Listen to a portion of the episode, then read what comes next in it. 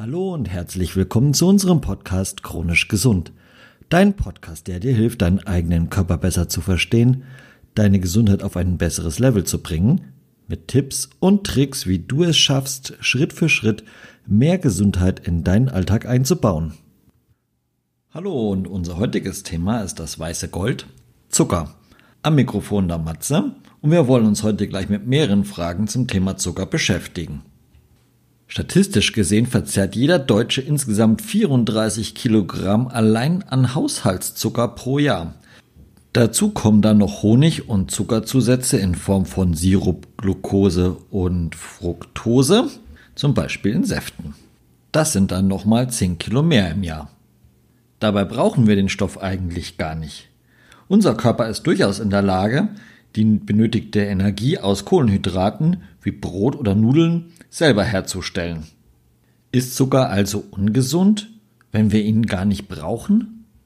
Oder kann unser Körper ganz gut damit umgehen und das ist eigentlich gar kein großes Problem? Die Wissenschaft hat jedenfalls in den vergangenen Jahren immer mehr Nachweise dafür gefunden, dass uns Zucker sehr wohl krank macht.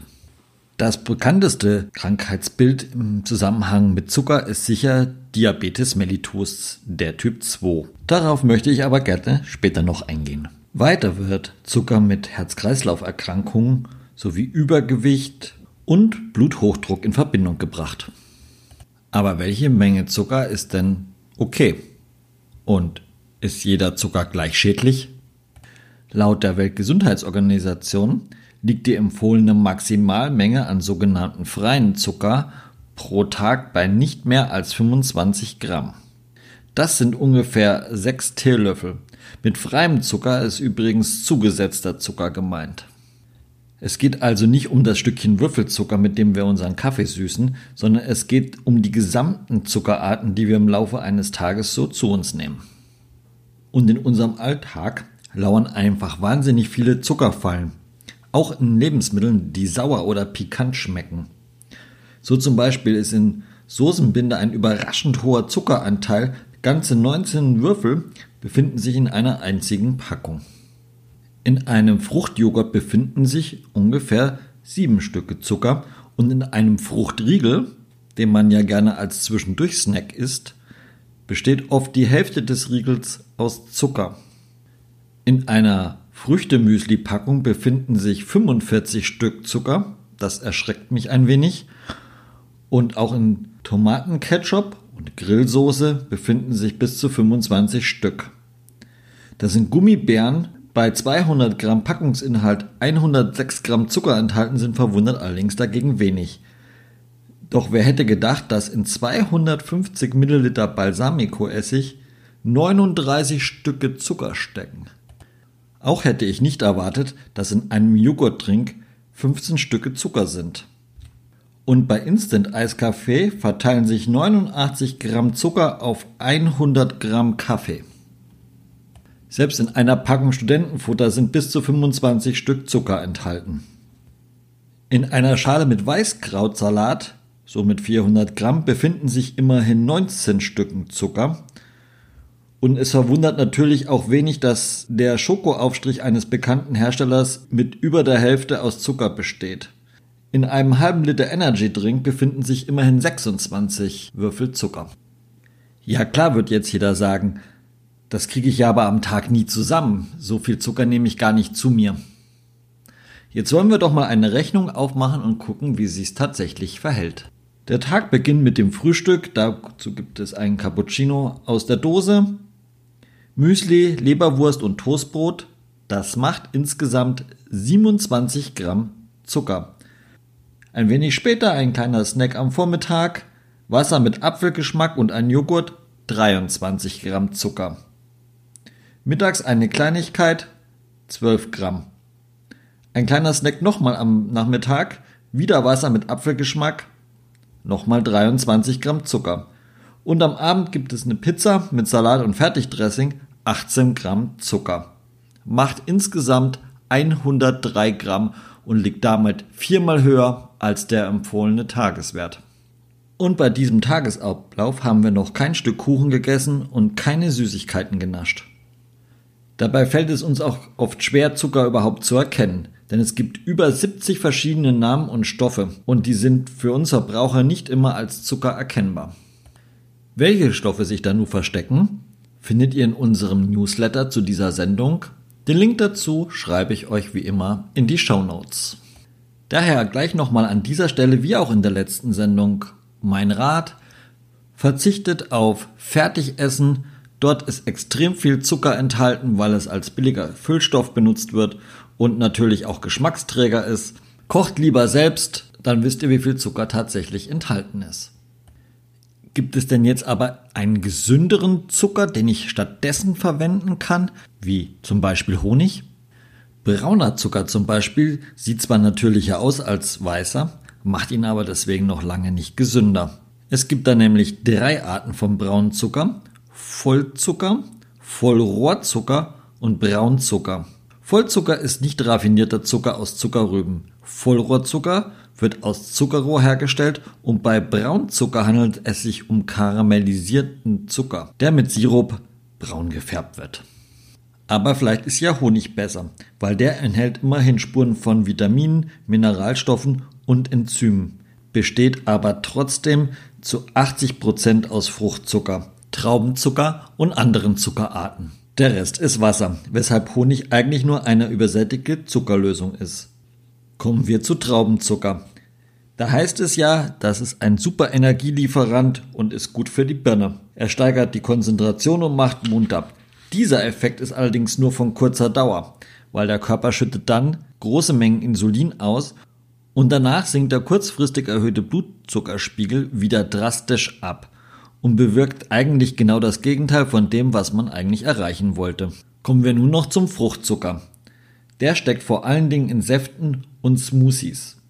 Fruchtsmoothies sollen ja gesund und lecker sein. Lecker, das stimmt, aber gesund in manchem Smoothie ist mehr Zucker enthalten wie in Cola. Das sollte schon mal zu denken geben. Und kein Mensch würde so viel Obst auf einmal essen, wie in einem halben Liter Fruchtsmoothie enthalten sind. Und wie sieht es mit Ersatzstoffen wie Zucker, Stevia und Co. aus? Dazu möchte ich die Unterschiede kurz erklären. Es gibt Süßstoffe, das sind chemisch hergestellte oder industriell aus Pflanzen gewonnene Verbindung mit sehr hoher Süßkraft. Sie kommen oft ohne Kalorien aus, es gelten aber sehr streng festgelegte Höchstmengen. Dazu gehört zum Beispiel Aspartam, Saccharin oder Stevioglycoside. Zuckeraustauschstoffe haben eine ähnliche oder geringere Süßkraft als unser Haushaltszucker, enthalten allerdings auch weniger Kalorien. Meist handelt es sich um Kohlenhydrate oder Zuckeralkohole wie Xylit oder Eryth. Um hier eine eindeutige Aussage darüber treffen zu können, wie gesund oder ungesund sie sind, bräuchte es allerdings ein paar Dutzend Studien mehr und vor allen Dingen bräuchte es ein paar Langzeitstudien. Diese fehlen allerdings bislang. Soher kann man nicht einschätzen, ob diese Stoffe wirklich gesünder sind wie unser Zucker. Ein paar tiefgreifende Infos hierzu verlinke ich ebenso in unserem Newsletter, den ihr wie immer in den Show Notes abrufen könnt. Was Zucker also im Allgemeinen angeht, vermeidet am besten Fertigprodukte oder sonstige stark verarbeitete Lebensmittel. Bereitet vor allen Dingen Süßspeisen lieber selber zu, dann wisst ihr auch genau, wie viel Zucker enthalten ist. Wie schon in unserem letzten Podcast, ein Rat zum Fruchtjoghurt, nimmt Naturjoghurt und macht die Früchte selbst hinein. Und statt Softdrinks zu trinken, nimmt Wasser oder Tee. Softdrinks heißen vor allen Dingen so, weil sie die Haut schön soft machen. Wasser lässt sich auch mit Fruchtscheiben oder Ingwer gut pimpen. Fruchtsäfte sollte man immer als Schorle genießen, da kann man einen Haufen Zucker einsparen. Besonders die Knuspermüslis sind echte Zuckerbomben. Ein Müsli könnt ihr aber auch ganz leicht zum Beispiel aus Haferflocken, Nüsse und dunkler Schokolade selber machen.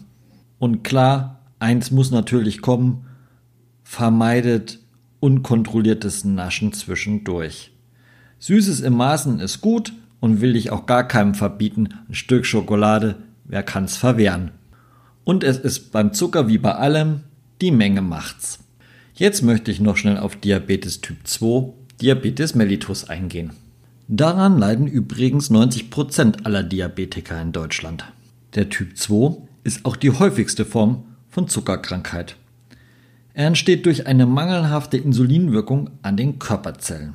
Dadurch kann nicht genug Zucker aus dem Blut ins Gewebe gelangen. Die Zuckerkonzentration im Blut ist erhöht. Die Ursachen sind Übergewicht, Bewegungsmangel und das metabolische Syndrom. Dazu kommt natürlich noch die Ernährung und, wie vorhin schon angesprochen, die Zuckerzufuhr. Die Symptome wie zum Beispiel Müdigkeit, trockene Haut, Juckreiz, vermehrter Durst oder eine erhöhte Infektanfälligkeit entwickeln sich bei der Diabetes schleichend. Bereits über 8 Millionen Menschen leiden in Deutschland unter dem Diabetes mellitus. Da kann man durchaus von einer Volkskrankheit sprechen. Die Zahl der Patienten hat dabei in den letzten Jahren deutlich zugenommen. Erschreckend ist dabei, dass oft schon junge Erwachsene bzw. Jugendliche und auch schon übergewichtige Kinder von Diabetes mellitus betroffen sind. Eine wichtige Rolle beim Diabetes Typ 2 spielt das Insulin. Das ist ein Hormon, welches in der Bauchspeicheldrüse produziert und bei Bedarf ins Blut abgegeben wird. Es sorgt dafür, dass der im Blut zirkulierende Zucker in die Körperzellen gelangt und zur Energiegewinnung bereitsteht. Anfangs produziert die Bauchspeicheldrüse noch genug Insulin, allerdings werden die Körperzellen, zum Beispiel in der Leber oder in der Muskulatur, zunehmend unempfindlich dagegen. Die Zahl der Bindungsstellen für das Insulin an der Zelloberfläche nimmt ab. Aufgrund dieser wachsenden Insulinresistenz reicht die vorhandene Insulinmenge nicht mehr aus, um den Blutzucker in die Zellen einzuschleusen. Es besteht ein relativer Insulinmangel. Diesen versucht der Körper dann auszugleichen, indem er die Insulinproduktion in der Bauchspeicheldrüse steigert. In den späteren Krankheitsstadien kann diese ständige Überbelastung der Bauchspeicheldrüse sich so weit erschöpfen, dass die Insulinproduktion zurückgeht. Daraus kann sich dann ein absoluter Insulinmangel entwickeln. Dieser lässt sich dann oft nur durch Insulinzufuhr kompensieren. Welche Möglichkeiten habe ich allerdings jetzt, die Risikofaktoren für den Diabetes Typ 2 herabzusenken? Zum einen sollte ich auf mein Gewicht achten. Wie ich vorhin schon erwähnt habe, ist die Mehrheit der Diabetiker übergewichtig oder sogar adipös. Bei zu viel Kilos auf den Rippen ist Zucker natürlich auch hier ein entscheidender Faktor. Bewegungsmangel wirkt sich natürlich auch negativ auf die Energiebilanz aus. Wer sich bewegt, verbrennt mit der Nahrung aufgenommene Energie, ohne dass diese sich gleich in den Fettpolsterchen niederschlagen. Eine gesunde und ausgewogene, ballaststoffreiche, fett- und zuckerarme Ernährung hilft natürlich auch in diesem Fall wirklich gut weiter. Ihr seht also, übermäßiger Konsum von Zucker kann das ein oder andere Problem verursachen. Vermeidet also gezuckerte Getränke und mischt eure Säfte mit Wasser. Wenn ihr einen Smoothie trinkt, dann auch nur so viel, wie ihr vergleichsweise an Obst essen würdet. Vermeidet verarbeitete Lebensmittel wie Fertigprodukte, kocht lieber selber, backt lieber selber, dann wisst ihr auch, wie viel Zucker enthalten ist. Ich freue mich auf das nächste Mal. Dann ist auch wieder Mariana dabei. Bis dahin, macht's gut, bleibt gesund, euer Matze. Zum Ende noch den Hinweis, alle weiterführenden Informationen, nützliche Tipps und auch ein paar Rezepte findet ihr wie immer in den Show Notes zu diesem Podcast.